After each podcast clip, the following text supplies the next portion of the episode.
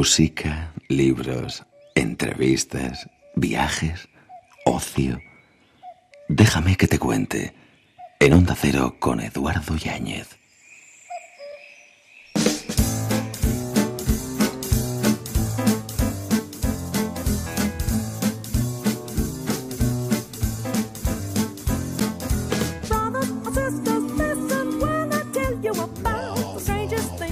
Muy buenas noches y bienvenidos. Superamos la barrera de las 4, 3 en Canarias, recordando que no solo de amor, del aire, también se vive. Por cada estático instante tenemos que pagar con angustia en aguda y sentida proporción al éxtasis. Por cada amada hora, afilados y míseros años, céntimos amargamente disputados y cofres rebosantes de lágrimas.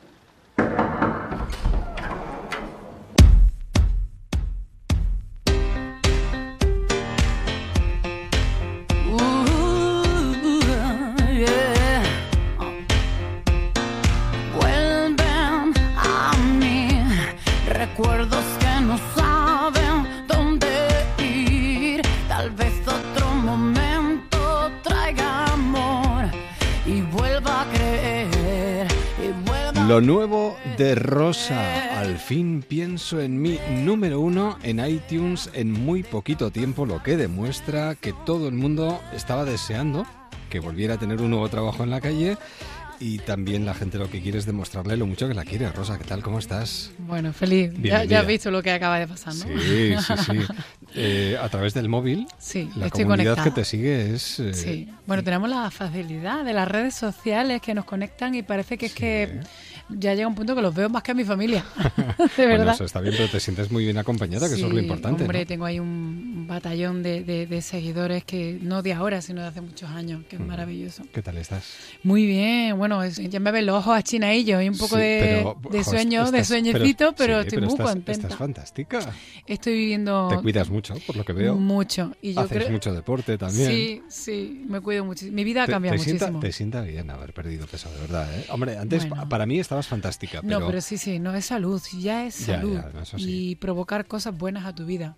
Si al final el cuerpo es, de verdad, es prácticamente es una traducción de lo que hay dentro.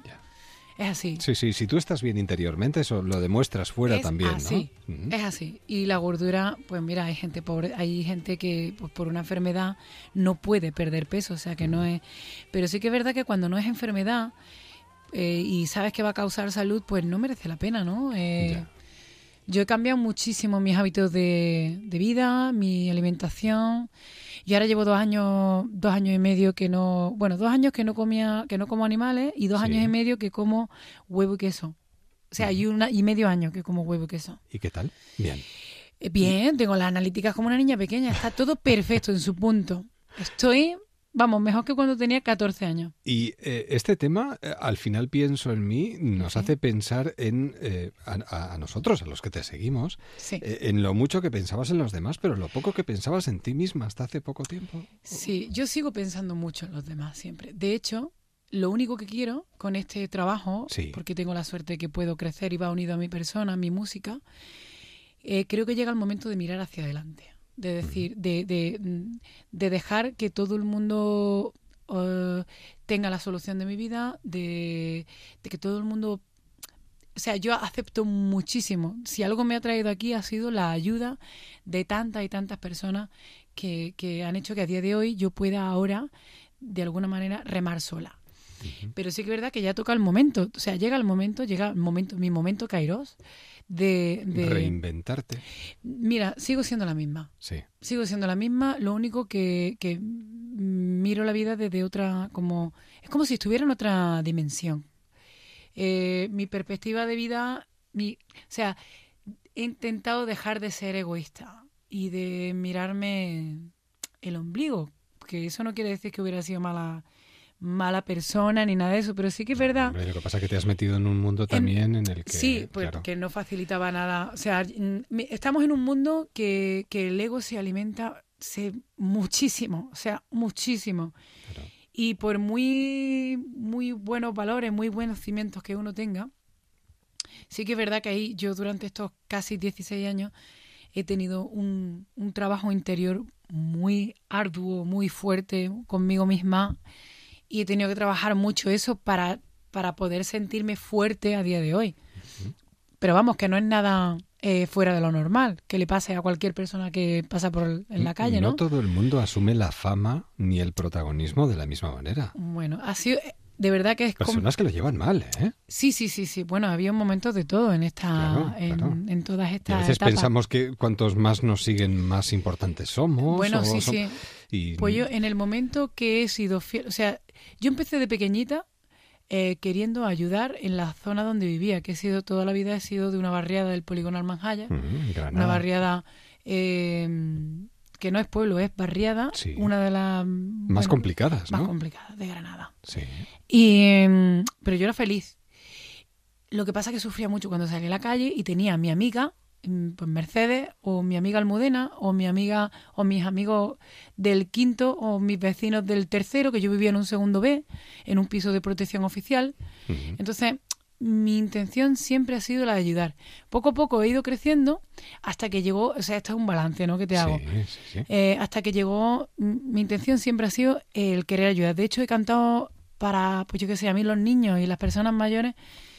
Es que, o sea, no puedo, no puedo, me, parte el alma. Y los animales, me parte el alma. Entonces, como que de repente eh, realmente he entendido qué es lo que me gusta, ¿no? Qué es hacia dónde quiero ir, ¿no? Y luego aparte el hecho de ver que puedes hacer cosas que son importantes, ¿no? Y Efectivamente. porque algunos queremos ayudar y no podemos. Bueno, yo tampoco, ojalá curara, me encantaría. Yo tengo mi mejor amiga en médico y yo le digo, tía, ¿tú sabes lo que tú haces? Porque ella me dice, Rosa, que bueno, ella, tú sabes, una como mi hermana y, y de hecho ella ha sido artífice de de todas esas catarsis que he tenido en mi vida, mm. en las que pensaba que para abajo era más que para abajo, para abajo, para abajo, y ya tocaba fondo, fondo, fondo, y ya estaba hasta escarbando ya. y, y ella ha sido una de las personas que, bueno, pues que me ha hecho ver que en realidad, cuanto antes nos quitemos de la cabeza el, el, pensar que algo es gratis o que alguien nos va a venir a ayudar o que alguien tiene la solución de tus problemas, eh, a ver, yo es algo que siempre he tenido claro, pero me he dado cuenta que no era consciente, lo decía, pero no lo sentía. Entonces, hice, recuerdo que hice, bueno, estuve con un hombre que se llamaba Pepe, que se llama Pepe Imaz, que es un exjugador, bueno, sigue jugando al tenis, pero no a nivel profesional, era campeón de España. Y este hombre vive en Marbella, imparte, bueno, hace coaching a... Es que el mundo del coaching, a mí la palabra coaching no me gusta, coaching no me gusta, porque como no sé, está tan estudiado todo que no me gusta, pero, pero este hombre le decimos coaching porque es un guía, es, es un guía, pero es más un guía que un coaching. O un orientador. Sí, entonces me gustó mucho, estuve una semana, me cambió, de verdad que me ha cambiado la vida, más otras cosas que me han pasado, ¿no? Pero este fue ya el, el detonante, ¿no? O sea, yo llegué a él por algo por algo. Estaba algo, algo, o sea, ya te digo, un montón de catarsis de saber por qué, si por qué estoy haciendo lo que me gusta, eh, pero no soy feliz. O sea, no tiene sentido, ¿no? Y efectivamente encontré que no, de que no era feliz y, y, ahora estoy, voy a empezar, ahora voy a empezar el camino que quiero hacer. Y encima con nuevo disco, componiendo tú, escribiendo tú. Canciones cargadas de, de mensajes positivo, de mensajes de que a mí me valen de terapia. y, y si hay alguien que lo escuche y se siente identificado, espero que también, ¿no? Seguro.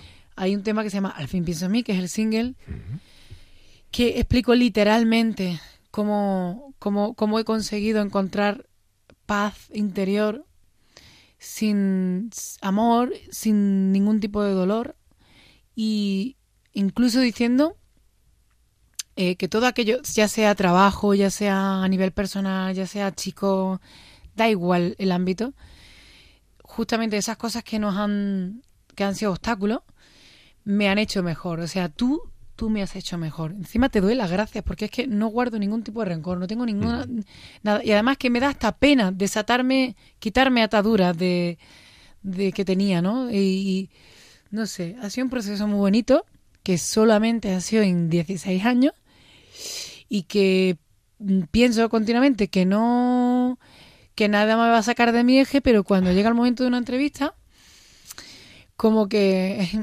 no lo puedo evitar. no lo puedo evitar y, jolín, es como una cura de, de alma maravillosa. La música además ayuda mucho. Eh, cinco años han pasado desde el anterior trabajo, ¿no lo echabas de menos? Sí, sí, pero como no he parado, la verdad es que, bueno, no he echado de menos el trabajo, porque no es trabajo, ¿eh? No he echado de menos cantar. Sí. Porque estaba haciéndolo, pero eh, pero hombre, sí, hecho de menos, echaba, ya no me acordaba de la sensación de... De tener un trabajo tuyo, ¿no? De defender algo tuyo mm, propio. Bueno, es que no es cualquier trabajo, porque un trabajo tú, yo qué sé, no sé, tú cómo te sientes, tú es tu pasión, ¿no? La radio. Hay días que te puede costar más, incluso la gente piensa que es súper fácil, porque cuando nos gustan las cosas, la gente cree... Eso hay que quitárselo de la cabeza, porque del cielo para, abajo para todo el mundo nos cuesta vivir y lidiar con las cosas de la vida. Entonces, nosotros que nos apasiona nuestra profesión, a ti la tuya y a mí la mía, es tan grande el, cuando llegan momentos así, ¿no? Que, de repente llega el momento, presentas tus canciones que son tus sentimientos, tus sentimientos puestos en bandeja para que cada uno coja lo que le dé la gana. Y aún y todo, algo que me sorprende es que te abras eh, como te abres a todo el mundo, ¿no? Con esa facilidad. Me ayuda y, ayudo. Porque muestras tus sentimientos en este caso. Sí, sí, sí, además que no tengo ningún problema. Te desnudas ante el público, sí. estás dispuesta a ayudar a los demás hablando de tu vida y de lo que a ti te ha servido para que los demás puedan aprovechar tus experiencias y utilizarlas. Sí, además, sobre todo de lo bueno. Eres generosa, eres muy generosa. ¿No te da miedo? Porque eso... Ay, mira, Eduardo, a mí no me da miedo ni, quedarme, ni a quedarme sin dinero, ni a quedarme en pelota, ni a quedarme es que no me da miedo nada. Y si tengo algún miedo, es que me lo guardo porque será egoísta, sería egoísta. Hombre, perdemos mucha fuerza intentando protegernos de los demás. Sí. En vez de darnos con esa generosidad al resto, ¿no? Efectivamente. el, que... das recibe, si no das no vas a recibir, evidentemente. Pero, totalmente. Bueno, yo es que además eh, doy, intento dar todo lo que puedo, pero no lo doy porque piense que vaya a recibir Te sale así, se nota. Te lo digo de, te lo digo de verdad. Sí, no se te ve. porque ahora cuando acabe la entrevista es que no sé ni lo que he dicho. Tengo un pequeño problema. ¿Cuál? Que no quiero terminar esta conversación. y hay que ponerle fin, claro, porque podríamos estar hablando largo y tendido. Bueno, eh, estoy convencido que vas a ser una de las cosas que más va a sonar este verano. Yo solo espero el año que viene o el que sea volver a verte con otro trabajo, con otro crecimiento y con otro mensaje, a ver si nos sirve. Además, viéndote crecer como te hemos visto crecer, porque formas parte de nuestra vida, Rosa, de alguna manera. Y, y, la gente de la mía. O sea, mi vida, seis personas de este mundito, una familia, su vida ha sido especial gracias a la gente. Entonces. y pensar que estuviste a punto de dejar la, la música. ¿eh? Pero no una, ni dos, ni tres. muchas veces he pensado de. Bueno, no de tirar la toalla, pero como pierdes la ilusión y pierdes un poco el rastro y la senda de lo que realmente quieres hacer, pues de repente aparecen personitas como Raúl, a mí gente en las que sí confía. Sí. Y te dan un poquito de su ilusión, ¿no? Lo que no es justo es que haya gente que eh, se aproveche de esa generosidad. No me importa. Ya. No me importa. No soy Teresa de Calcuta, pero no me importa. Rosa que llega con este nuevo trabajo, Kairos. Vamos a hablar mucho de ello. Rosa, ha sido un verdadero placer, de verdad, tenerte un ratito aquí con nosotros en los micrófonos de Onda Cero. Y te pondremos, sonarás mucho y sobre todo hablaremos maravillosamente de Bueno, yo escucho mucho Onda Cero, no lo digo por nada. Es que escucho mucho Onda Cero, además con mi amiga Fusi. Escuchamos mucho a Julia. Qué bien. Es que Julia la es adoramos. Mucha, es mucha Julia. La adoramos. Además hace radio. Y el señor Monegal que me flipa. también, también. Eh, que vaya todo muy bien. Feliz verano. Gracias por estar aquí y carpe diem. Vive el momento. Sí, señor. O como decía mi padre, la obra irá pidiendo material. Pues nada, que vaya pidiendo material. Ya se lo daremos. Cuídate mucho y hasta Gracias, siempre. Gracias, Eduardo. Te llamas igual que el alma. Adiós. Déjame que te cuente. En Onda Cero con Eduardo Yáñez. Música.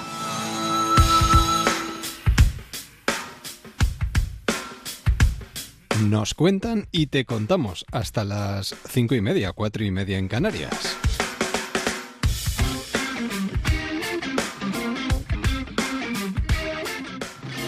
¿Qué tal si nos ponemos durante unos minutos en clave de agua? Y para ponernos precisamente en clave de agua, nada mejor que pedirle ayuda a Víctor Frutos, que es su responsable. Víctor Frutos, buenas noches. Buenas noches, Eduardo. ¿Qué tal? ¿Cómo de estar aquí, eh, encantado, encantado de estar aquí con vosotros. Pues nosotros, además, en Déjame que te cuente, vamos a contarles a nuestros oyentes muchas alternativas y propuestas para estos días de verano y una de ellas, pues eh, de alguna manera enmarca ese décimo aniversario del festival Enclave de Agua, que está a punto de caer. Sí, ya son de 10 ediciones desde, desde que empezáramos y bueno pues el festival ha ido creciendo ha ido consolidándose y finalmente pues hasta alcanzar cifras de 30.000 asistentes el año pasado que, esperamos eh, superar este año no por supuesto.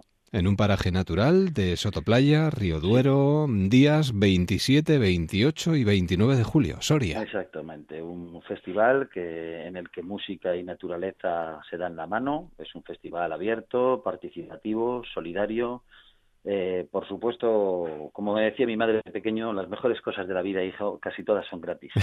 Pues, eh, pues, yo creo que aquí el, dicho se cumple a rajatabla y, bueno, el Ayuntamiento de Soria pues hace que, que, que, este, que este sueño, este proyecto, pues se, se, haga realidad, ¿no? Junto con la ayuda de patrocinadores y demás, pues finalmente la ciudad se vuelca y recibe a todos los enclaveros con los brazos abiertos, ¿no? Es decir, además eh, de añadir que el festival, pues, eh, acoge a muchísima gente que viene desde todos los puntos de España, incluso en algunas ediciones y como suele pasar ya habitualmente otra, año tras año, incluso fuera de España. ¿Eh? ¿Qué, sería lo más destacable de este décimo aniversario del festival para ti, Víctor? Este año el festival, como ya te digo, ha hecho un hecho, vuelve a hacer otro esfuerzo y año tras año intentamos mejorar y bueno, pues como dentro del área del festival realmente ya no podemos crecer más porque el área del Soto Playa, que es donde se desarrolla este evento, pues se, se, llena de gente de fuera y de dentro de la ciudad y ya pues es imposible crecer. Este año pues hemos crecido hacia la ciudad y hemos llevado mm, dos escenarios eh, dos, tres escenarios al centro de la ciudad para llevar ese pedacito del festival, del festival que se celebra, digamos, a la orilla del río, muy cerca, muy próximo a la ciudad, pero que en la ciudad notábamos que faltaba algo, ¿no? Y esta es esta esta nueva, digamos, incorporación de tres escenarios en, en un enclave que llamamos Bermú, ¿eh? porque es a esta hora y que pues bueno pues va a ser la delicia de todos los amantes de la buena música en el centro de la ciudad. Eh, bueno, todos los años tenemos actividades también infantiles que, tengo que destacar, ¿no? Porque la Fundación ANREF se encarga a través de Educa en el Aire. Tenemos un taller precioso de radio para niños. Eh, donde estos niños entrevistan a los artistas del festival, hablamos de medio ambiente, de ecología, de reciclaje, en fin, un poco de conciencia ecológica y, por supuesto, de buena música. ¿Y qué sería lo más destacable musicalmente hablando para ti? Hay mucho, la verdad. Tenemos muchísima calidad, porque este festival es un festival en el que pues, a lo mejor los grandes nombres eh, no, no los vas a ver, vas a ver nombres desconocidos, pero con muchísima calidad, ¿no? Y en muchas ocasiones nombres que vienen por primera vez a España, ¿no?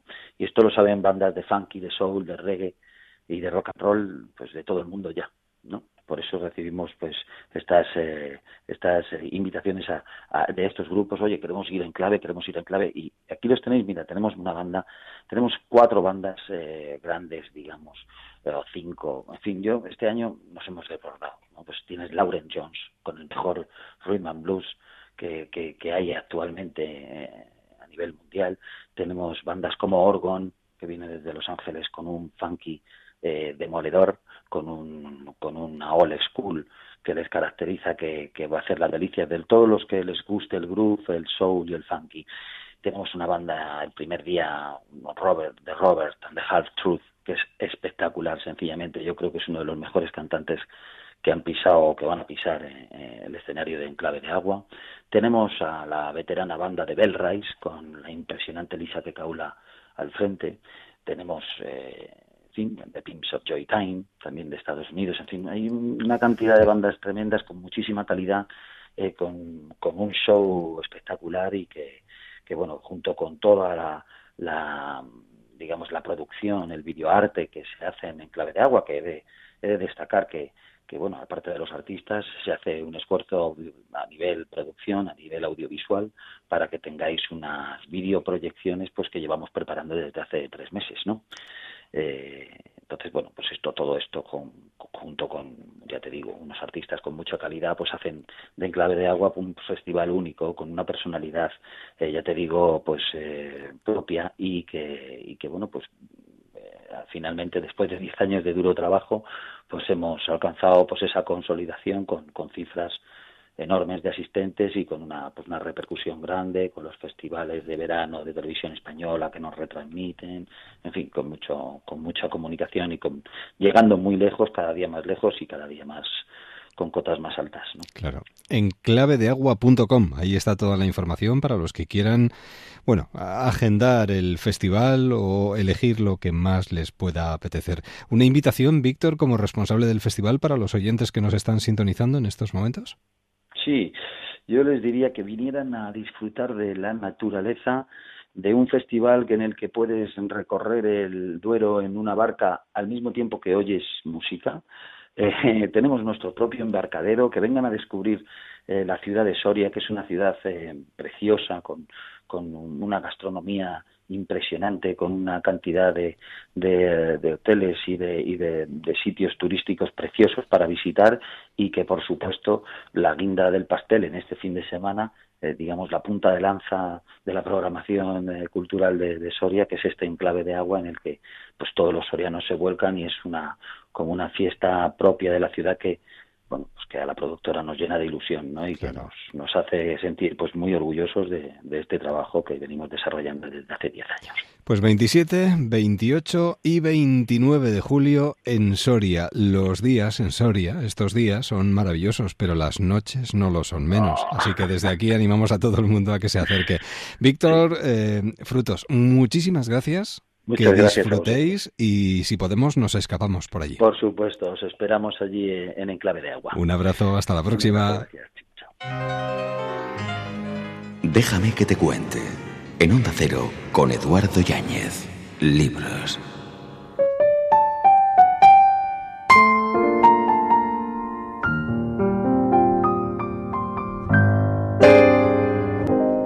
Cualquiera de estas próximas tardes, noches de verano, que busquemos a nuestra derecha o a nuestra izquierda un buen libro que nos haga sobrellevar estos calores, yo tengo una recomendación muy clara. Y después del calor del día, pues que mejor que acercarse al último trabajo de Sonsoles Ónega, Después del amor.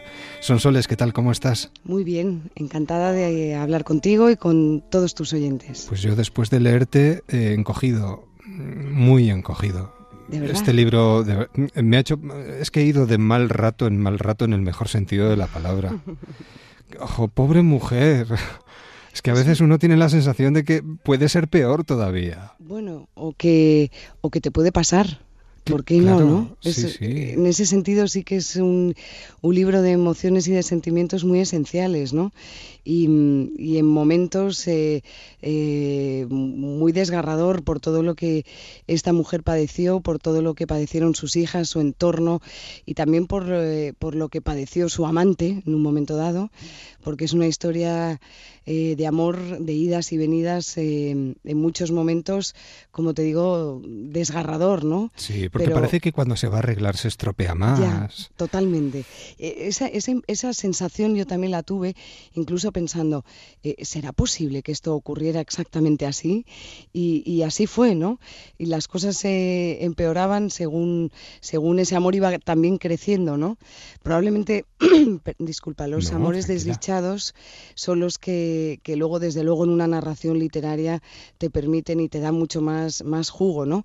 Porque quizá los amores felices se parecen, pero los tormentosos y los complicados y los que parece que se enfrentan permanentemente con la barrera de la imposibilidad son los más, eh, luego los que, los que tienen más aristas, ¿no? Claro. Bueno, eh, yo llevo a Carmen ya en mi cabeza, me acompaña durante estos últimos días, no puedo dejar de pensar en ella y en Federico, ¿eh? Sí. Pero Carmen, sobre todo, qué mujer. Sí, Qué mujer. Intenta incluso hasta ponerle fin a su vida, pero aún y todo tiene que seguir adelante, ir superando obstáculos. Sí.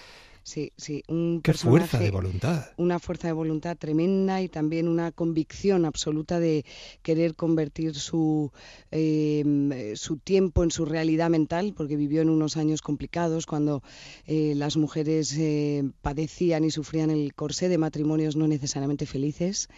Y, Carmen trató de pelear contra, contra todo, eh, vengando incluso la, la, la propia infidelidad que sufrió en su matrimonio, la traición de una hermana, en fin, que todos los, los elementos, eh, yo a veces cuando también me ponía en su piel, cuando me, me acompañaba, me ha acompañado durante tres años, aún ahora me, me sigue acompañando, pero, pero yo pensaba, ¿cómo lo hubiera hecho?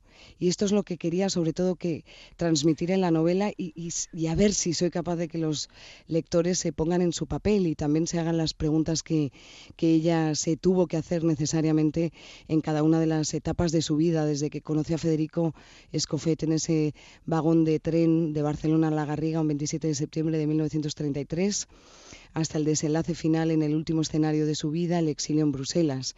Eh, hay muchas preguntas en el relato vital de Carmen Trilla y, y, esa sí que es una obsesión del, entre el yo periodista y el yo escritor, por poder trasladar eso que tú sientes a los lectores. Y no sé si te impuso de alguna manera a la hora de escribir el hecho de que eh, fuera un regalo de las hijas de Carmen. Tenía dos hijas, un hijo.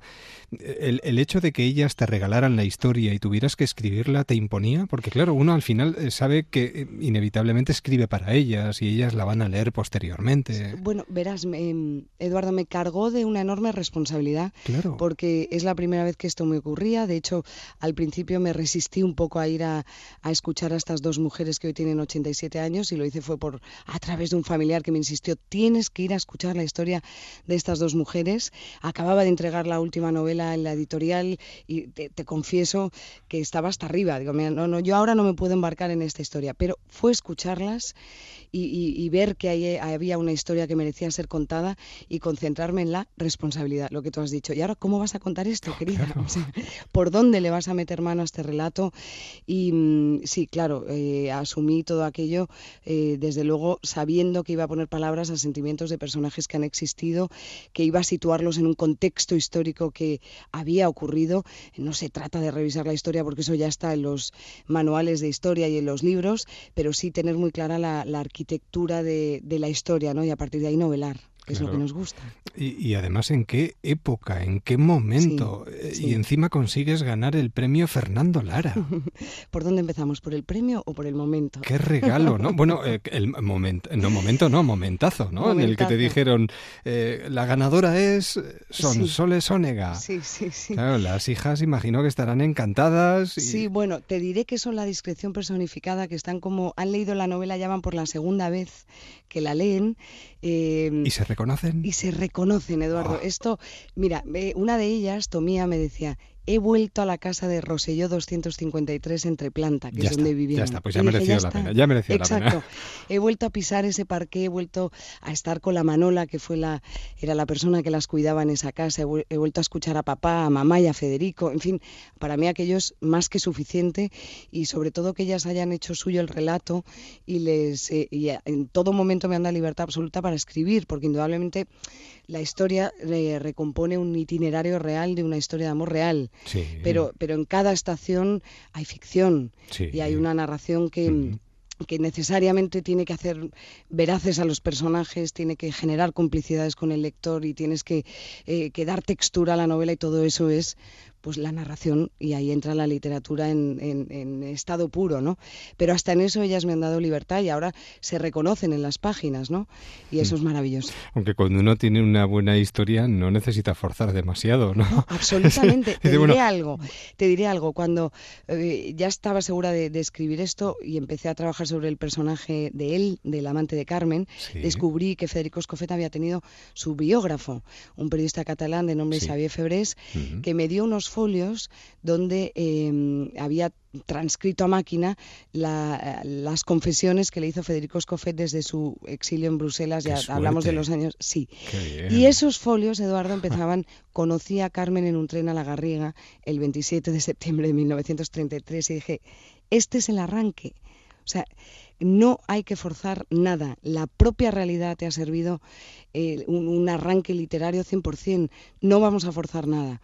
Así que en, esta novela las dos, realidad y ficción, se dan la mano de una forma eh, maravillosa, en mi caso, que me gusta hacer las dos cosas, ¿no? Contar la realidad y, y novelar la realidad también, ¿no? O sea, que, eso fue una cosa impresionante que surgió así. Vaya, por eso todo es un regalo, Eduardo. Él podía haberse sentado perfectamente en cualquier otro vagón vacío y se sentó junto a ella. Y esto es lo que yo llamo destino. Claro, ella podía haber nacido en otra época, pero nació ahí, precisamente, marcada en esos años 30, en los que, bueno, pues los enfrentamientos y la condena social con el tema del divorcio de por medio, con la guerra, el exilio, pues convierten todo esto en un cóctel terrible de sentimientos donde realmente no damos abasto, porque se nos encoge y se estira el corazón permanentemente. Sin duda, y además no, no, no sé, no puedo saber cómo, cómo habría evolucionado Carmen Trilla, qué, qué habría pasado si todo lo que pasaba en su entorno sociopolítico histórico ahora eh, no hubiera ocurrido, porque Carmen descubre que es una mujer más valiente de lo que ella cree el día que Federico Escofet es condenado a muerte en un juicio sumarísimo en Montjuic por los incidentes. Sí, sí, pero, pero antes de ir a Cádiz, porque, porque el, el, gobierno de la República ha conmutado su, su, pena de muerte en una perpetua, antes de eso, este hombre iba a morir fusilado. Y Carmen Trilla se plantó ante el general Batet para pedir un salvoconducto que le permitiera verle por última vez. Claro, si esto no hubiera ocurrido, Carmen hubiera sido tan valiente. No lo sabemos. De tal forma que los hechos moldean el amor y moldean a, los propios personajes que existieron. y, esto, la verdad es que que a mí me resulta de lo más atractivo, ¿no? Cómo la historia y, la trastienda de la historia se dan la mano en, esta novela. Nada, apoyo mi rodilla en tierra, son soles, y agradezco de verdad esta historia que, bueno, nos va, nos va a llevar en volandas durante todo este verano, aunque evidentemente alguna lágrima, hay un encuentro entre las dos hermanas que sinceramente encoge. Y mucho, bueno, eh, después del amor, eh, que no se lo piensen dos veces. Editorial Planeta, el último trabajo de Sonsoles Ónega, que además viene pues con un bonito premio bajo el brazo, porque estamos hablando no de una novela cualquiera, sino de la novela ganadora del premio Fernando Lara. Qué bien que la hayas escrito. Eh, es un placer. Igualmente, voy a, voy a acabar como has empezado tú. Me encojo ante tus palabras. ¡Oh, qué bonito! Pues nos encogemos. Bueno, no te encojas. Disfruta del verano con esta y otras lecturas y que volvamos a encontrarnos muy pronto. Te seguimos de cerca, son soles. Muchas gracias. Además, soles, verano. Bueno, lo tenemos todo. Sol, verano, buena literatura. Cuídate. Hasta pronto. Gracias. Adiós. Hola, ¿qué tal? Somos Café Quijano. Yo soy Manuel. Yo, Oscar. Yo soy Raúl. Y nos gustaría que nos dejaras contarte algo en Déjame que te cuente de Onda Cero.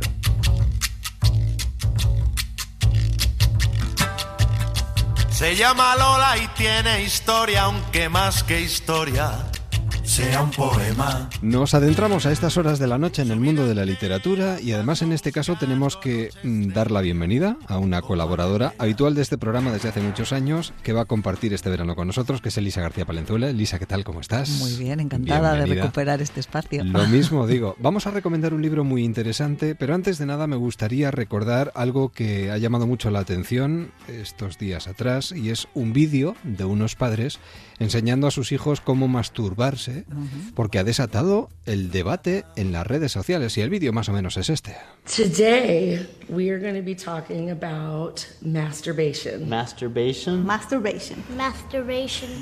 You kind of do it a lot, really, but you don't know it. Bueno, creo que tú lo has visto, Lisa. Sí, yo lo he visto, sí, sí, sí. Había leído la noticia y dije, bueno, voy a ver, a ver qué ha desatado tanta polémica. ¿Qué te ha parecido? Hombre, el vídeo, a ver, la idea es muy buena. La idea es muy buena. Yo creo que los padres tenemos la responsabilidad de, transmitir a nuestros hijos una buena educación en, todos los territorios, es decir, todo lo que les va a tocar vivir. Y, como seres sexuados, yo creo que el terreno de la sexualidad es igual de importante que todos los demás. Entonces, que atendamos a todos eh, sus requerimientos de, aprendizaje, de, desenvolverse, de construir sus emociones, me parece que es fundamental. El vídeo es un poco, oh, a ver, cómo diría yo, como al ser una cosa grabada y que está condicionada por un medio, mm. pues yo creo que ahí se nota un poco la falta de naturalidad del entorno, pero, pero como idea me parece fantástico, la verdad. Bueno, yo no sé si Nora Rodríguez eh, lo ha visto también. Nora, buenas noches. Buenas noches. ¿Has, visto el vídeo al que hacemos referencia o no has tenido oportunidad? Lo he visto y en verdad no estoy demasiado de acuerdo Bien. Eh, con la idea de que los padres o el padre en este caso tenga que enseñar estas cosas. Eh, yo creo que va por otro lado el tema de la educación sexual. Es decir, tenemos una educación sexual eh, centrada en la genitalidad y en el aparato reproductor y la sexualidad obviamente es mucho más. Y entonces yo prefiero mm, vídeos, obviamente no voy a juzgar en absoluto porque cada uno educa a sus hijos de la manera que mejor puede o quiere, pero creo que es mucho mejor un vídeo donde se pudiera explicar a los padres la importancia de acompañar en esa visión de 360 grados. Es decir, a, a una hija le puedes hablar de la menstruación, o al chico en un momento determinado de las poluciones nocturnas, pero no te puedes quedar ahí. Creo que es importante que sepan, por ejemplo, que la pubertad, por decir algo, es una etapa donde se toman buenas decisiones, que el cuerpo cambia, que hay emociones nuevas. Quiero decir, una visión mucho más integral, más de 360 grados y no focalizada, porque vivimos en una sociedad focalizada y porque niños y adolescentes son los primeros objetivos de esa sociedad que focaliza todo en lo genital o en, o en, o en el aparato reproductor y porque hay demasiados informadores anónimos sobre cómo construir la propia sexualidad. Claro, claro, Nora, pero yo digo suma, es decir, yo estoy totalmente de acuerdo contigo de que no hay que focalizar tanto.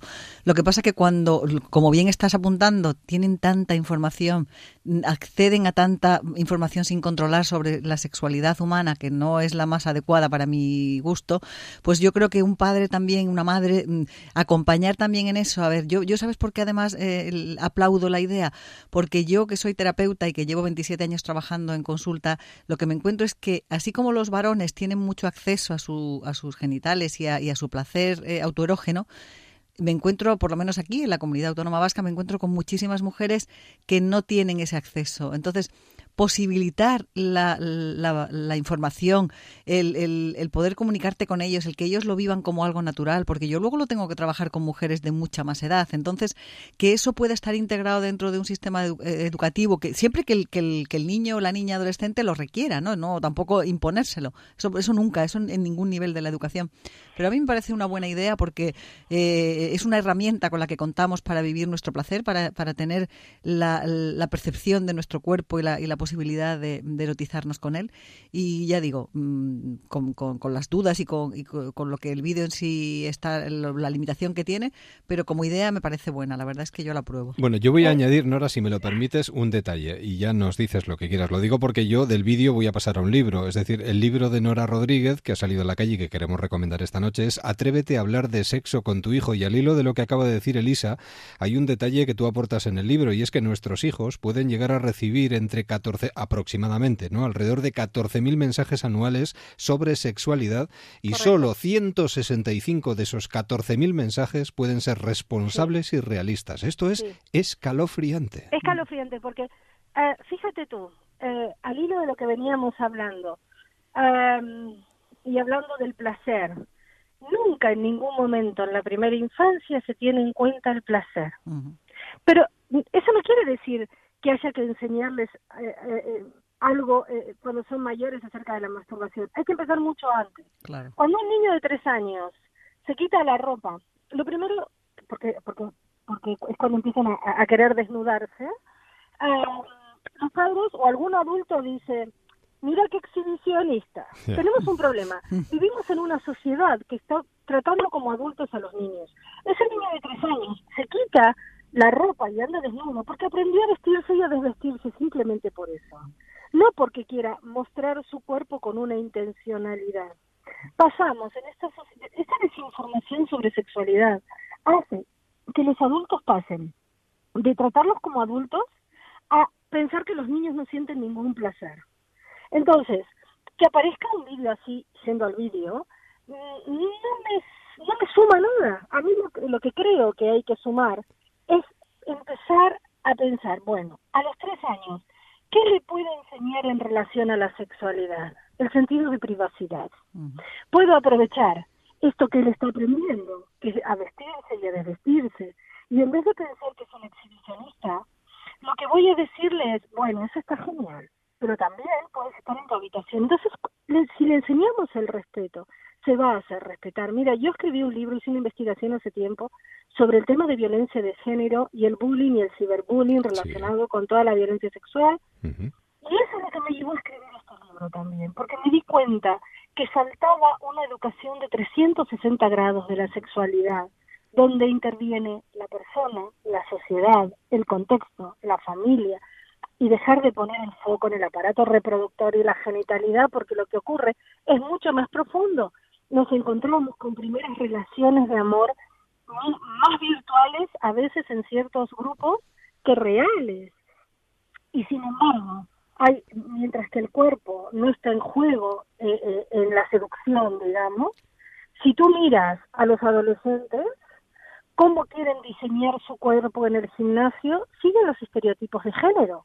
El chico con músculo para demostrar fortaleza y la chica con pechos formados y cintura pequeña, como ven también en las películas porno. ¿Por qué? Porque estamos viendo que con nueve años, perdón, esto solo digo, que con nueve años se ha comprobado, han demostrado las investigaciones, muchas investigaciones, que por primera vez ya llegan al contacto con la pornografía. Nora, hay otra cosa que tú destacas en este trabajo, en este Atrévete a hablar de sexo con tu hijo, y que a mí me preocupa mucho, es el desconocimiento y la desinformación, ¿no? ¿Hay demasiado desinformador anónimo en las redes sociales eh, en estos momentos? Hay demasiados, hay demasiada moda de youtubers, hay demasiadas modas eh, que provienen de ese mundo paralelo al que los padres no acceden, porque si tú te fijas, desde la preadolescencia ya los chicos impiden, los chicos y las chicas evidentemente impiden que los padres accedan, ¿no? Y dice, es mi mundo privado, no importa si hay cuatro millones de personas que están viendo tus fotos, tus imágenes, tus emociones, tus sentimientos, tus dudas y todo lo que te pasa. Lo que importa es que mamá y papá no estén ahí. Entonces, en un mundo donde no entran eh, los padres pero que entra todo el mundo tampoco es muy privado que digamos, ¿no? Entonces, eh, es importante poder estar, ¿por qué digo dar esta visión de 360 grados? Porque hoy en día todo entra por la pornografía, por la genitalidad, entra, entra por el lado, eh, digamos, de esa eh, desinformación sobre la sexualidad. Si a los chicos de edades tempranas les enseñamos, si a los hijos de edades tempranas les enseñamos a tener esta visión, es, mucho más fácil que puedan amortiguar toda esta gran información. Y me gusta mucho eh, de pronto eh, eh, esta charla casi a tres bandas, diríamos, ¿no? Porque yo creo que una cosa es la gente que llega a la consulta cuando ya se da cuenta de que algo no va bien y otra cosa es lo que hacemos los que nos dedicamos a educación, que vamos mucho antes y mucho más atrás. ¿no? Total, totalmente de acuerdo. entonces, yo digo, ¿por qué no empezar en el momento de cambiar el queremos el, respeto y, y, no podemos preparar a un niño para que no abusen, no podemos empezar a hablar de abuso en la, en la preadolescencia, hay que empezar a hablar a los cuatro años. Totalmente y para de. Poder, y para poder hablar a los cuatro años, es urgente que los padres traten con respeto el cuerpo del hijo. Por ejemplo, cuando cambian el pañal, se le puede decir al bebé, permiso, te voy a cambiar el pañal. Esto no quiere decir que nosotros estemos locos hablando con un niño que no nos va a entender, porque hay una carga emocional de respeto. Quiero decir, tenemos que empezar a darle la vuelta a la manera de tratar la sexualidad. Por eso, el gran esfuerzo de este libro es que ha sido tratado por etapas evolutivas. ¿Cómo es la sexualidad de un niño de tres? Sí, sí, yo, yo, lo, lo, terminé de leer ayer a la noche, le contaba a Eduardo, y la verdad es que el planteamiento del libro, yo es que eso es lo que reclamo constantemente, no, no la miseria de educación sexual que tenemos ahora mismo en los centros escolares, que es muy precaria y que además pone el foco en lugares que a mí no me parecen tan importantes. A mí me parece que lo, interesante de tu libro es eso, que plantea toda la evolución desde eh, reconociendo que el placer se va incorporando desde el principio, el, el autoconocimiento, el propio cuerpo, el derecho a la intimidad, el saber cómo manejar con él y el, pedir respeto y marcar los límites. Yo es que, vamos, me ha, me ha encantado, de verdad. Se lo decía Eduardo, digo, me parece un planteamiento con el que estoy plenamente, totalmente de acuerdo. Además, se, ha llegado a, demostrar, Nora, que la mujer embarazada ya está enviando mensajes eh, con esa carga de sexualidad al hijo que va a tener. Claro. Sí, porque cuando tú en la ecografía sabes el sexo de tu hijo, ya estás enviando una carga emocional que está definiendo tu relación con ese hijo. Pero a mí me gustaría ir más allá volviendo al ejemplo, porque yo creo que, los oyentes cuando tienen ejemplos lo pueden ver esto que parece muy difícil, mucho más fácil y más claro. Ese niño de tres años que aprendió a quitarse y, a ponerse la ropa, y al que le estamos enseñando un lugar de privacidad, a los dos años cuando controló ese interés, no hace falta que esté en el medio del comedor o de la sala controlando ese interés. Puede estar en el lavabo con la puerta abierta, vigilarlo desde fuera y empezar a enseñarle una frase que yo he visto niños que han aprendido esa frase y funciona muy bien. Necesito mi sitio. Sí, claro. Totalmente de a los dos años a decir necesito mi sitio. Entonces a los cuatro, cuando tengas que prevenir el abuso, pues seguramente será mucho más Ese niño podrá marcar límites, sí, sí, Totalmente. Y ese niño de tres años que, está, que, que se desnuda, cuando tiene siete, es muy probable que le moleste la desnudez de los padres. Y a veces los padres dicen, pero si toda la vida hemos ¿Qué le pasa ahora a este? Pues le pasa que tiene siete años, que tiene sensaciones, que a lo mejor empezó a masturbarse, que a lo mejor sabe su cuerpo, que, que, no logra encajar lo que le pasa. Mm. Pues respetemos, ¿no? Claro, claro. Yo es que me parece fundamental. Atrévete a hablar de sexo con tu hijo. Además, tengamos en cuenta que el sexo sigue siendo un tabú social mm. en muchos casos y que se acentúa además en el seno de la familia. Bueno, pues llega un momento en el que estamos más tiempo o podemos estar más tiempo con nuestros hijos, así que vamos a atrevernos a hablar de sexo con ellos. Atrévete a hablar de sexo con tu hijo, de Nora Rodríguez, en Ediciones B. Nora, un verdadero placer, de verdad, tomar un café contigo a estas horas de la noche. Y con ustedes ni les cuento. Estamos en contacto, que vaya todo muy bien y feliz verano. Gracias a vosotros. Cuídate, hasta luego. Elisa, te espero otro día. Seguiremos hablando de estas cosas. Seguiremos, eso es. Que descanses. Deja, deja que te cuente cómo mola Onda Cero. Deja, deja que te cuente cómo mola Onda Cero. Deja que te lo cuente. Nos metemos en el mundo del cine con nuestro crítico de cine Fernando Miquel Jauregui para hablar de Sierra Nevada. Bueno, pues Sierra Nevada es una película rumana, atención a esta nacionalidad rumana, que viene precedida de un gran éxito crítico. Se proyectó en el Festival de Cannes y aunque no recibió ningún premio, fue la que más gustó en líneas generales a la crítica y de hecho el jurado fue muy criticado a su vez por no haber eh, dado ningún premio a Sierra Nevada. Si el cine rumano naturalmente es un cine de corte minoritario que se aparta de los convencionalismos dramáticos al uso, que busca un lenguaje propio, y este es el caso de Cristi Puyo, incluso hasta límites extremos. Porque esta película, hay que decir para empezar, que dura casi tres horas y no es una superproducción, no es un blockbuster, todo lo contrario, Prácticamente esas tres horas nos las pasamos dentro de una casa, con sus habitaciones y su cocina y su comedor, pero tampoco una casa muy grande.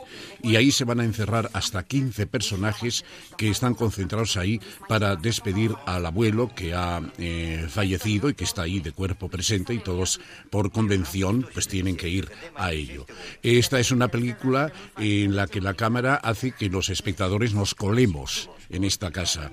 La cámara se sitúa un poco donde puede, de tal manera que muchas veces vemos a los personajes hablar en off o, el que está hablando al, le vemos eh, la nuca y, solamente a los que escuchan de frente. En fin, rompe cualquier encuadre bien fabricado y eh, la cámara se mueve de aquí para allá buscando los personajes y sus conflictos. Naturalmente, en este tipo de situaciones, los trapos sucios de esa familia irán surgiendo a lo largo de esas tres horas, porque además hay que decir que las tres horas que dura la película son las mismas tres horas que están ellos en la casa. El espacio fílmico es el mismo que el espacio eh, temporal real. ¿no? Eh, resultado, a mí me resulta demasiado larga. La propuesta es muy interesante. Los actores están tan extraordinarios que no parece que interpretan, parece que están ahí, que están viviendo la, experiencia de la muerte del abuelo. Eh, pero es demasiado larga. lo que nos exige Christer Puyu es excesivo. Son casi tres horas y yo creo que es demasiado. Pero, dicho esto, la película tiene un interés de planteamiento innegable. Todo el mundo sabe que es difícil encontrar en la vida un lugar. Que se lo digan a nuestro trotacómico Mario Simancas, nuestro trotacómico particular, que según nos dijo ayer, ha comenzado ya a caminar. Mario. más bien a trotar. Vaya. Buenas, noches. Buenas madrugadas, Edu. Buenas, Efectivamente, ya, ya ha comenzado mi periplo vacacional, por fin, ya era hora. Hoy he llegado al pueblo leonés de Cistierna, ¿eh? en, la, en la zona de la montaña oriental leonesa. Un pueblo minero con un museo del, del ferroviario muy interesante. Realmente Cistierna merece la pierna. La pierna. merece otras cosas también, ¿eh? Sí, el paisaje es espectacular y la gente es muy, pero que muy amable. En general en todos los pueblos, ¿no? Y ciudades de España la gente es amable, cordial. Sí, pero también hay gente un pelín borde en todos los pueblos y ciudades de España, Edu, y mal educada. Bueno, también es verdad, tiene que haber de todo y es que el ser humano también suele ser borde por naturaleza en muchos aspectos. Eh, las mujeres me entenderán muy bien con este ejemplo. Todas las mujeres tienen una amiga que cuando la ven que se acerca se ponen en alerta cobra porque te va a hacer eh, o te va a caer alguna frase como, oh, mira, tengo el mismo vestido que llevas, pero el mío es de marca. Sí, claro. Y otro ejemplo que las féminas habrán conocido también, también eh, cuando un machote de esos que se creen George Clooney intenta ligar, ¿no? Y lo primero que te pregunta es ¿qué edad tienes? Ahí las mujeres suelen mentir y dicen tres o cuatro años menos. Y les dice, va, tengo 35. Y el George Clooney de turno le contesta, ¿solo tienes 35? Pues parecer mucho más mayor. Es que los ¿eh? hombres muchas veces no tenemos tacto o visión del momento, ya sabes. totalmente de acuerdo, Edu. Es que se han perdido las formas. ¿eh? Sobre todo si comes muchas hamburguesas a la semana y no haces deporte, pierdes la forma seguro, sobre todo físicamente. Hay que hacer vida saludable, tienes toda la razón. Dieta equilibrada, algo de deporte eh, mensana incorpore sano. Eh, los que hacían deporte eran los esclavos que remaban en las galeras romanas. Bueno, bueno, un día, mira, un día el capitán del barco les dijo, remeros, tengo dos noticias, ¿cuál queréis primero, la buena o la mala? Y todos dijeron, la buena, la buena. Pues la buena es que viene hoy Julio César. Y todos, bien, bien, bravo.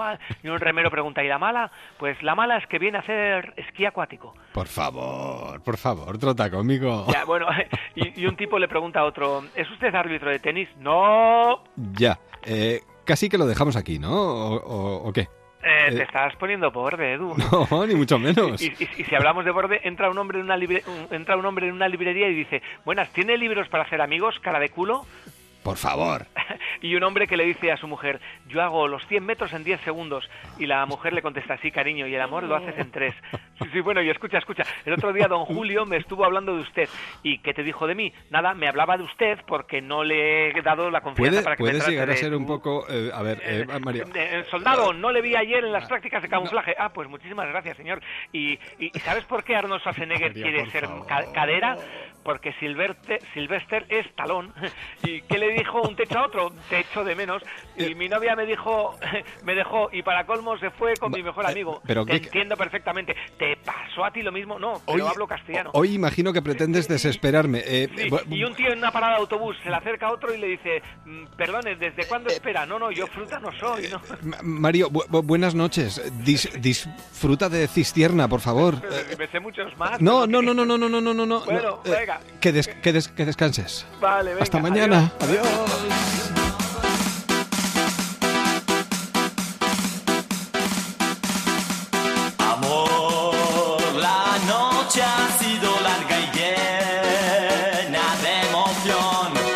Así nos acercamos a las noticias de las 5, 4 en Canarias y después de la información continuamos hasta las 5 y media aquí en Déjame que te cuente. Hasta ahora.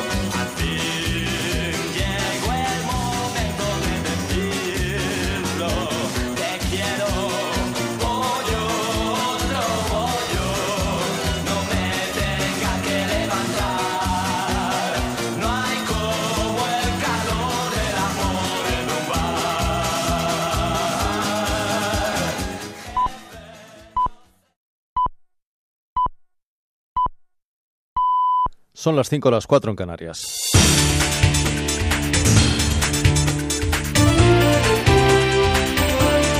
Noticias en Onda Cero.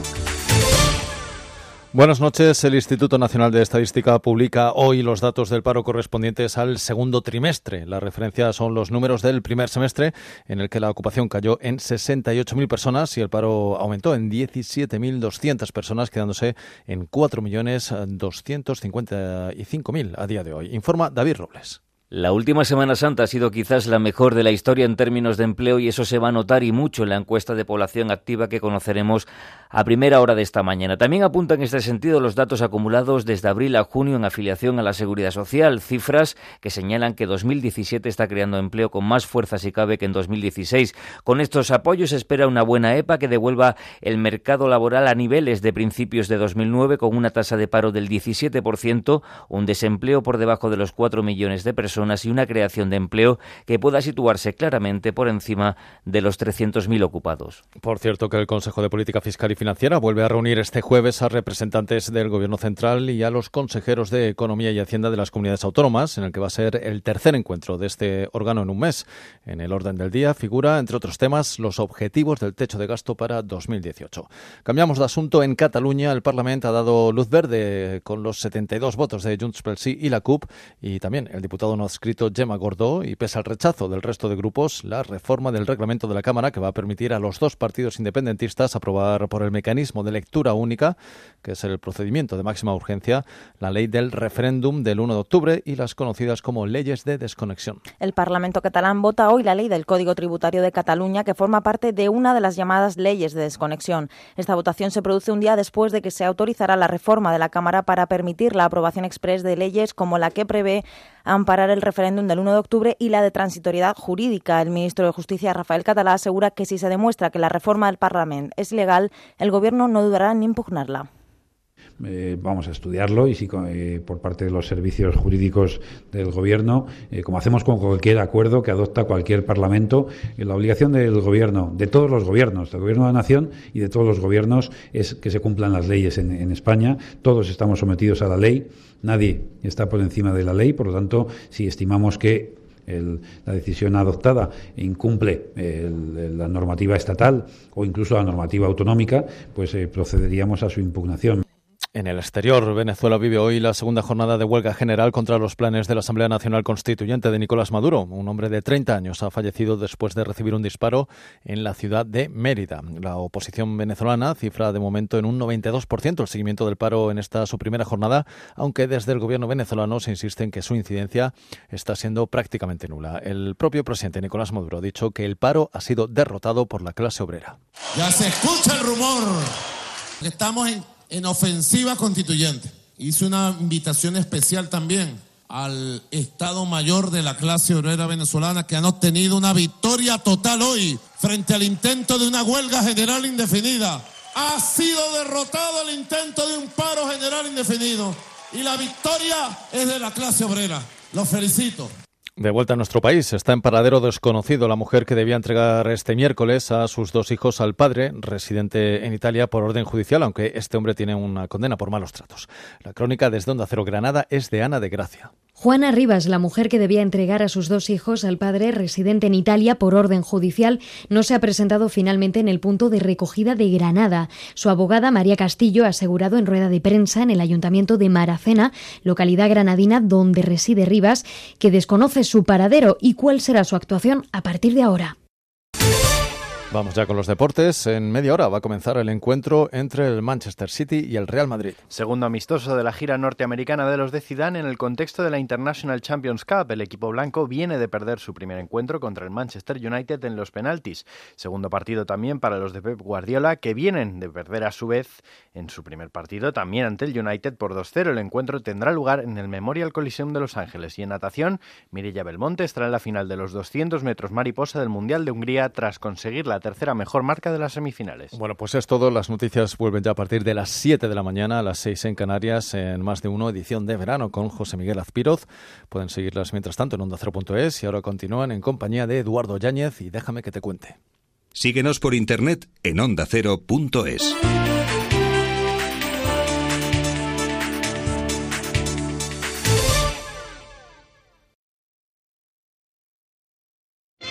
Hay gente que crees conocer, pero solo has visto una cara de ellos. Descubre cómo son.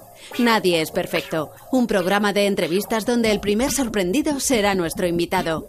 Descubrirán cómo les ven y la huella que van dejando. Te vas a divertir y sorprender. Este sábado Irene Villa y Mercedes Ferrer y el domingo Fernando Onega y la modelo curvy Eva María Pérez Llano. Nadie es perfecto. Con Nacho Arias. Sábados y domingos a las 10 de la noche. Te mereces esta radio. Onda Cero. Tu radio.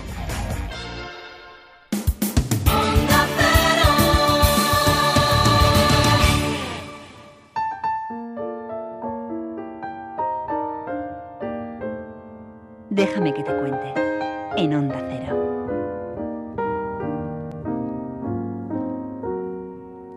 Continuamos nuestro viaje a través de las ondas, superando la barrera de las 5, 4 en Canarias. What is love without the Viajeros en Onda Cero. without love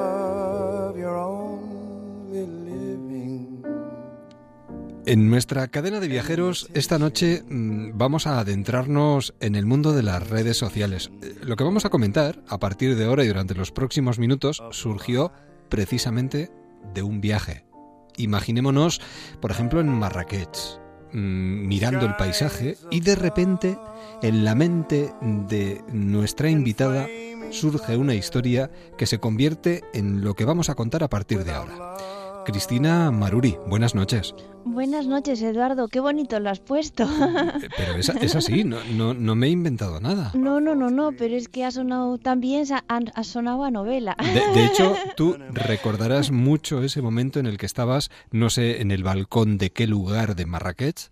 Sí, no quiero dar nombres comerciales, pero Vale. de, de un hotel. De, De un hotel, vale. Estabas en el balcón Sí, del hotel sí. mirando el paisaje Eso es, y de repente te vinieron tres personajes sí, que se convirtieron en un libro exactamente. que se llamó en principio Desde la red.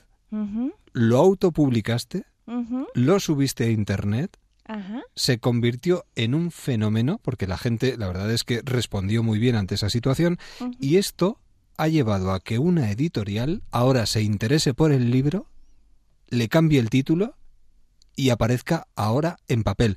Esto es eh, lo, lo contrario a lo habitual.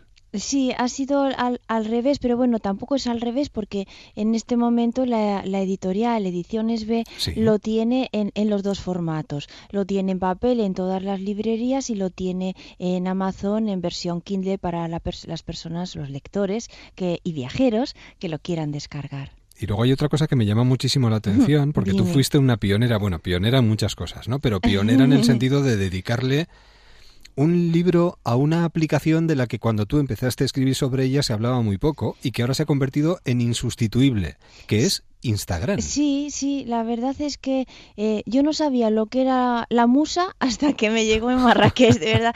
Eh, Hombre, veía la el diccionario, la RAE y la musa, sí, no, la musa es que estés en un atardecer, en un balcón y de repente te llegue una una historia completa, un triángulo amoroso y no quiero tampoco contar a todos no, nuestros no, amigos no, no, no. Eh, un triángulo amoroso entre real y virtual, una mujer entre dos hombres y contrapongo a los hombres, eh, el que conoce y el que no conoce, lo real contra lo virtual, lo racional contra lo emocional. Era muy sencilla la estructura y luego jalonada de un montón de viajes que he tenido el privilegio y sigo teniendo el privilegio de hacer. Entonces, en cuanto a estructura, era sencilla y le puse mucha pasión y mucha emoción. Fue muy sincera, es una historia muy sincera. Todas mis fotos hablan de ti. Todas mis fotos hablan de ti, Eduardo. Ella es abogada de profesión, pero inquieta donde las haya porque practica la pintura, la fotografía, la literatura, es muy viajera y yo creo que toda esta combinación, vamos, ha venido que ni de anillo al dedo a esta novela que, que, que ahora sale a la calle precisamente con este título. Sí, yo creo que em, eh, eh, Cristina Maruri llega un momento en su vida que en vez de mirar, eh, yo qué sé, no mirar, porque a veces el ritmo de nuestras vidas hace que pasemos tan pendientes de nuestras responsabilidades que, que, que no, que no nos preguntamos qué queremos hacer o quiénes en realidad somos. Ha llegado ese momento que de repente miro hacia adentro o se descorcha la botella de champán y empieza a salir. Y en 22 días ese cúmulo de, de cosas, de vivencias, de sentimientos, de, de, creatividad, de fantasía, de todo junto, en 22 días se plasma en 416 páginas. Encima eso. Sí, 416 en 22 días porque es que sale como un torrente, parece que estaba esperando, entonces sale... Es que eso, eso me llama especialmente la atención. Estás en ese balcón de ese hotel en Marrakech y te pones a escribir como, vamos, como una poseída. Como, esa, es la, esa es la palabra, como una poseída. Esa y en es la 22 palabra. Días... Termino 416 400 páginas. páginas. Sí. Corrían, de verdad, Eduardo y, y- y amigos oyentes, corrían mucho más que yo. A muchas a veces me preguntan, no, tú eres Laura, tú eres... tú". Yo pongo a los, a los protagonistas en un punto de partida y todos tienen algo de mí, pero empiezan a correr, a correr, de verdad, a correr y yo soy una periodista, una narradora, una observadora que pretende con sus dedos y el ordenador recoger lo que ellos me van diciendo. Pero vamos a ver, ¿esto es realidad es. O, es, o es virtual? Esto es como el triángulo amoroso, ¿es real, no es real? No es, no es real, no es y sí es. es no, mm, desde luego voy a dejar el misterio, porque una escritora tiene que dejar siempre parte de misterios. Sí, Eso claro. es. Tiene partes y par- partes sí y partes no. ¿Cuáles? No lo digo. Ya. Es lo que somos, es lo que soñamos, Es lo que la deseamos. razón contra la emoción, Así es, Eduardo. el bueno, el malo. Mm, Sí, los diferentes. Sí, sí. No solo es lo que vemos, es lo que oímos también. Sí, y lo que nos imaginamos, y lo que deseamos, y lo que rechazamos. Mm, tiene, yo creo que eh, es una novela que mm, de lectura es una lectura, yo creo que rápida, ligera. Tú el que la has leído puedes decir si estoy mintiendo, Además es exagerando. como, es como, como nuestra invitada, es como ella, eh, tierna, eh, como un osito de peluche y, y encima- Calla, calla, que me pongo colorada. No, y romántica. Sí, Te va cogiendo poquito a poco, se va acercando a tu corazón y al final lo va apretando suavemente hasta que lo encoge. Eduardo, es genuina. Lo que te puedo decir es que mm, con la valoración que se le dé a la novela desde el punto de vista crítico, literario, tal, lo que es cierto es que no tiene conservantes ni colorantes y que sale desde el corazón y de la imaginación. No, no está mm, mm, trabajada en el sentido de em, la literatura es un vehículo para, para llevar emociones, para compartir viajes, para conectar con el lector, para hacer amigos. Cristina, qué bien, como buena abogada, qué bien defiendes tu novela. es que la siento, no es un tema no, de defensa. se nota, se es, nota. es- es que creo en ella, Eh, por cierto, un mismo viaje dos personas lo pueden vivir de manera muy diferente. Por supuesto, por supuesto. Depende de eh, cómo lo Claro, miremos. ¿de qué depende?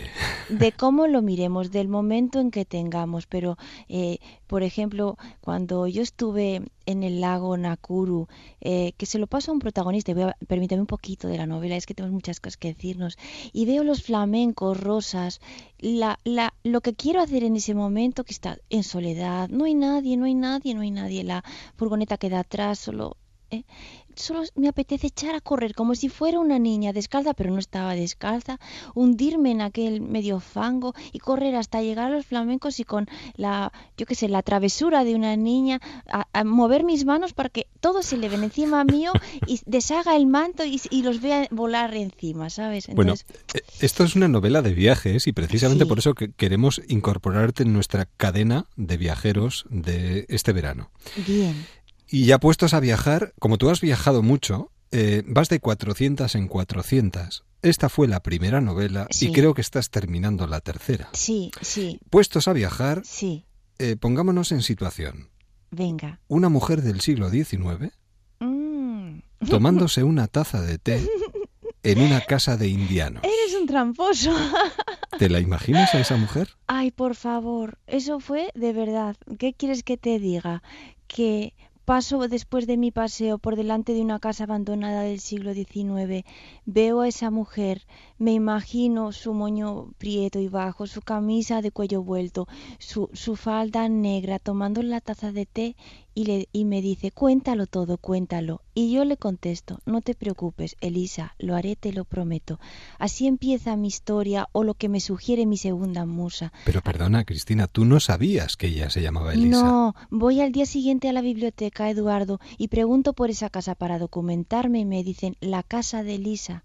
De verdad, se me puso todo el vello de punta, digo, Dios mío, pero, pero tengo que escribir esa historia. Yo no, no me considero una vidente ni que los lectores piensen que, es que muy no curioso. Es no la sé. casa del cruce de los angelitos. La casa del cruce de los angelitos. Allí vivía una señora que se llamaba Elisa Avendaño y yo le llamé Elisa. Que podía haberle llamado Mari Carmen o Mari José. Eh, esta es la segunda. Esto, esto que puede parecer que no tiene nada que ver con nuestra novela de hoy, de la que estamos hablando, eh, es que esto continúa. Porque en noviembre eh, estuviste en Viena. Sí. Capilla de Sisi Emperatriz Sí. y de Francisco José. Sí. Oyendo la misa de los domingos a las nueve y cuarto mientras cantaban los Sí. niños cantores de sí, Viena. Sí, sí. Mira, me, me está entrando un escalofrío mientras lo Eh, digo. es que te entré, de verdad. ¿Y qué pasó? Pues que... Volvieron William, Laura y Jules, o sea, los protagonistas de esta primera novela, Sí. a sí. decirte algo al oído. Sí, en ese momento, yo cuando escribo, primero, escribo cuando de repente viene la musa y ha venido tres veces. No porque me lo diga la editorial o porque diga que tengo que rellenar o porque diga que tengo que ser famosa y tengo que seguir escribiendo. No, solo Te dejas escribo, llevar. sí, si viene la musa y siento lo que escribo. Entonces nunca sé cuando termino de escribir si voy a volver a escribir una, una segunda vez o qué voy a escribir. Entonces mis tres musas llegaron, una en el balcón de Marrakech, la otra en la casa de Lisa mientras se tomaba el té y la tercera en el palco de, de la capilla imperial de Sisi Emperatriz, cuando dan el primer acorde los niños cantores de Viena. Es tal la perfección de sus voces a capela, es tal la mm, lo que tiene lugar de mágico que en ese momento yo, yo, Cristina Maruri, a la que luego se lo traslado a, Laura, aunque no somos las mismas, le pongo parte de mí, me pongo a llorar como una Madalena en un torrente de lágrimas de pura emoción, de pura felicidad, porque es tal el momento tan perfecto, tanta belleza, que no puedo evitar llorar. Y ahí conectan las dos novelas. Y la primera Y la segunda. y la segunda. Sí. Eh, bueno, pues eh, Cristina Maruri tiene ya una trilogía. La última, bueno, está, está rematándola, está rematándola. Sí. Pero para poder ir leyendo todo esto poquito a poco, empecemos por el principio. Y el principio es este. Todas mis fotos hablan de ti. Por cierto, se, se nos va. Es que podría estar hablando contigo eternamente.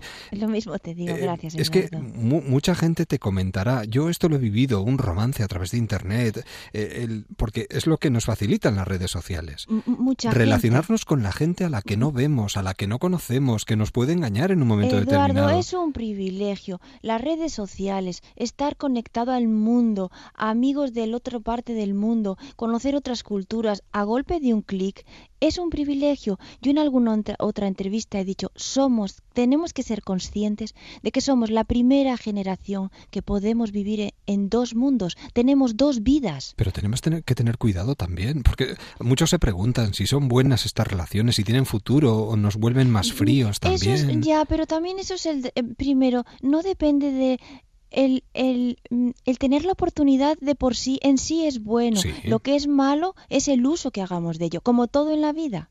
Y luego también hay una parte de desconocimiento. Supongo que cuando el hombre fue a la luna o se inventó el avión, todo el mundo tenía mucho miedo, mucho miedo, y sin embargo es un adelanto, es, es algo, es un plus en, en la, en la humanidad. El problema está en utilizar mal las herramientas. Eso es. Porque eso es. tenerlas las tenemos, lo que tenemos que hacer es usarlas convenientemente. ¿Y qué nos ha dado Instagram? La posibilidad de viajar sin movernos. Eso o de es. acudir a ciudades como, no sé, Nueva York y, dar la y, y tener la sensación de que estamos en la habitación de nuestra casa. Eso es. Yo tengo una cuenta eh, con muchos amigos eh, que se llama Bahía de la Plata, en la que eh, por un lado pongo las fotos de mis viajes, algunas, ahora de las entrevistas y de Sí. las novela, pero bueno, nací con, con los viajes. Y luego también, ¿sabes por qué me gusta Instagram? Porque eh, te permiten los caracteres poner más caracteres, por ejemplo, que, en Twitter, que es más rápida. Entonces también pongo poesía, poemas, sentimientos, o sea, me, me sirve, sí, sí, como, como ves, soy muy extrovertida y muy creativa. Entonces, pues muchos fotógrafos eh, aprovechamos eso pues para, bueno, para dejar nuestro input, no solo a través de la fotografía y de los viajes, sino también de la literatura. Si acudís a Marrakech este verano, si acudís a Viena o si vais a cualquier sitio y utilizáis Instagram, no os olvidéis de Cristina Maruri. Y si os lleváis este libro en la maleta, en el bolso de mano o en la mano, disfrutarlo de principio a fin, porque os va a hacer viajar sin moveros y sobre todo os va a hacer valorar pues lo que nos ofrece una vida como la que tenemos y un momento como el que estamos viviendo con las redes sociales tan cerca y posibilitándonos tantas cosas. Todas mis fotos hablan de ti. Cristina, ha sido un verdadero placer. Muchísimas gracias. Muchísimas gracias a ti y a todos los oyentes y os espero en todas mis fotos hablan de ti y en mi cuenta de Instagram Bahía de la Plata. Ediciones B. Buenas noches y hasta pronto. Un beso. Buenas noches y felices sueños a todos. Un beso para todos. Déjame que te cuente, quédate en onda cero.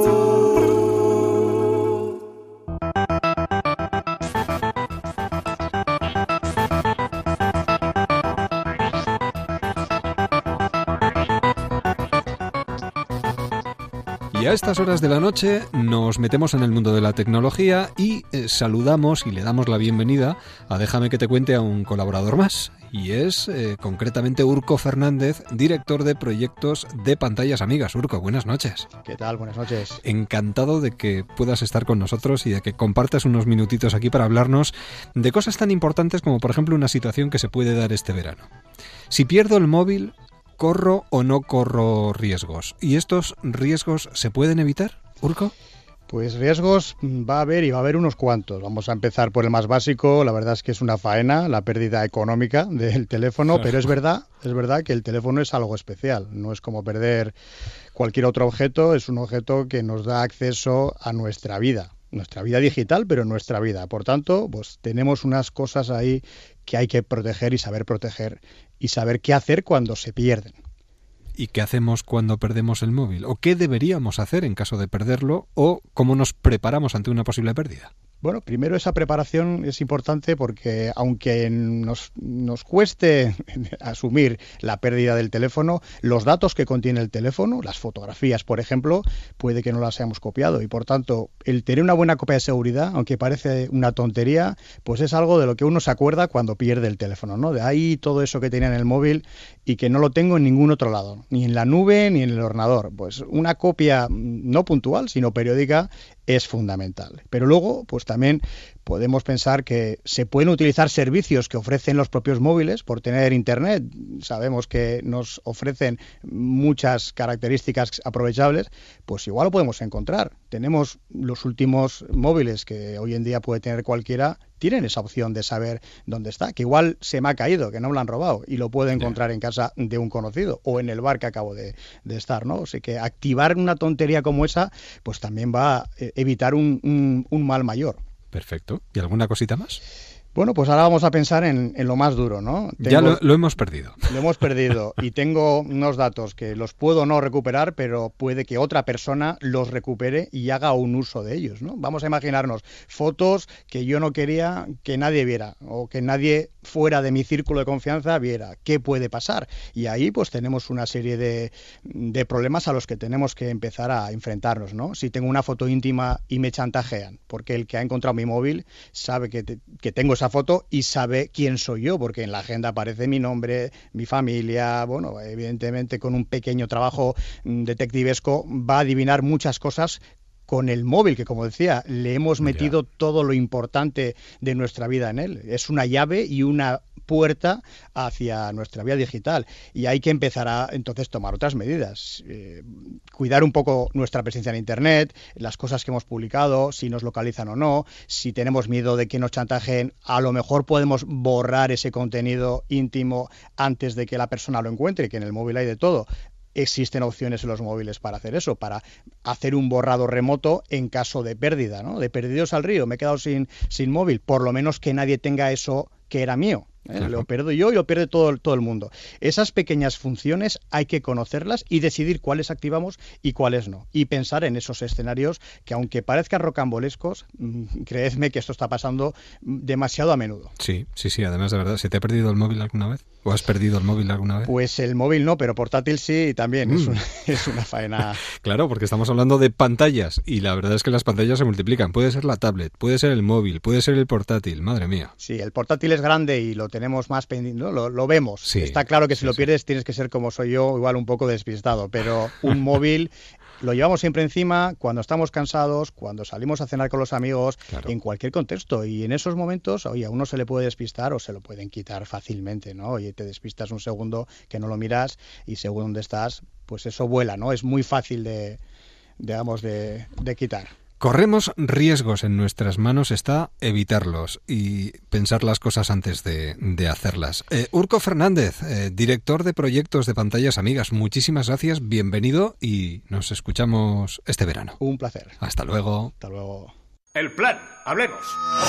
Cine, en Onda Cero. El plan es acudir al cine a ver esta película, Baby Driver. Fabián Rodríguez, cuéntanos. Bueno, pues lo digo sin rodeos. Eh, dentro del cine del género de cine de acción, eh, no creo haber visto una película tan perfecta como esta en años, en muchos años. O sea, y mira que el cine de acción tiene buenas películas, bien realizadas, pero hechas con, con esta precisión milimétrica en el, en el ahorro de cosas superfluas, de elementos superfluos, un movimiento de cámara perfecto, una interpretación del jovencísimo actor Elgo- Elgort, como 16 años así, ¿no? O sea, que ha dado una interpretación, bueno, magistral. Eh, bueno, pues eh, hacía tiempo que no disfrutaba tanto del cine en ver la factura de una buena película, bien hecha, bien contada, con un, argumento que no tiene demasiada importancia, es un argumento típico de robos eh, y de huidas eh, a través de, de- de los asedios de la policía en, en unos escapes a través de las autopistas por un coche que co- conduce este chico, este chaval, Baby, Baby Driver, ¿no? Eh, de una manera diabólica y perfecta, mucho mejor que sus perseguidores. ¿no? Eh, como digo, la película es, vamos, milimétricamente perfecta, con unos diálogos eh, llenos de ironía, con unos toques de humor. Eh, es como un cruce entre Raymond Chandler y Quentin Tarantino, pero sin la verborrea excesiva de a, de- a veces de las películas de Tarantino. Aquí es la sobriedad hecha, hecha cine, plasmada en imágenes, con una película que corta el aliento y que uno no para de mirar a la pantalla hasta, hasta la conclusión final, como digo, de una película prácticamente perfecta desde el punto de vista de factura, mm, de guion, de interpretación, de movimiento de cámara, eh, de todo, incluido la música, una música que está perfectamente empastada en la acción. Baby Driver es un espectáculo por todo lo alto para cualquier aficionado al género de acción, de acción trepidante, de acción sin descanso, de acción cine. ¿Nos ponemos el cinturón de seguridad? Esa actuación se merece un Oscar.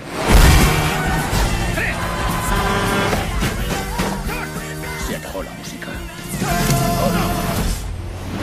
Cine, en Onda Cero. ¡Oh, mi bolso! Lo siento, señora. Sin acelerar demasiado, llegamos a las cinco y media, cuatro y media en Canarias. Se nos ha ido hora y media de radio en un suspiro. Ahora continúa la programación en cadena de verano de Onda Cero. Nosotros volvemos mañana. Gracias por estar ahí. Hasta mañana. In heaven, that's where you'll see me, my love. Not on the earth with its toils and snares. So don't go running to the mountains, my love, because you know that I won't be there. And don't go running to the hillsides, my love. Just lift your head up and say, a prayer.